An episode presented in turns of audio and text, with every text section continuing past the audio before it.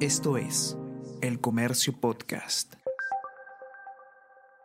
Buenos días, mi nombre es José Manuel Romero, periodista del Comercio, y estas son las noticias más importantes de hoy, miércoles 8 de noviembre.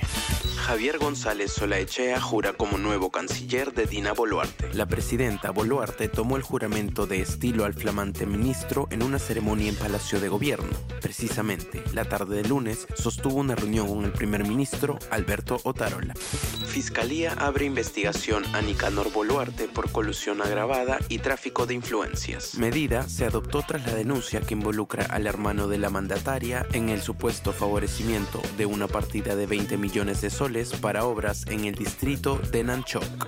Congreso debate y vota este miércoles informe que plantea destituir a los miembros de la Junta Nacional de Justicia. Durante la sesión, los integrantes de la Junta Nacional de Justicia harán uso de su derecho a la defensa. Según el informe, deberían ser removidos Imelda Tumialán, Aldo Vázquez, Henry Ávila, Antonio de la Asa, María Zavala, Guillermo Thornberry e Inés Tello.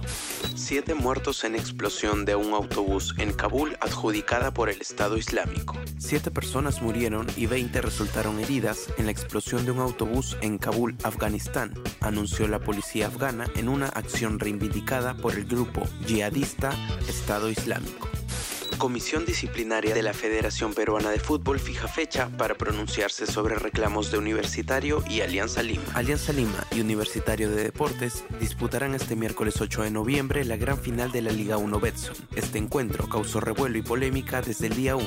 Tras el empate en el Estadio Monumental, el club merengue pidió a la Comisión Disciplinaria de la FPF la sanción del portero Angelo Campos por salir al calentamiento con una bandera blanquiazul en señal de provocación. El Comercio Podcast.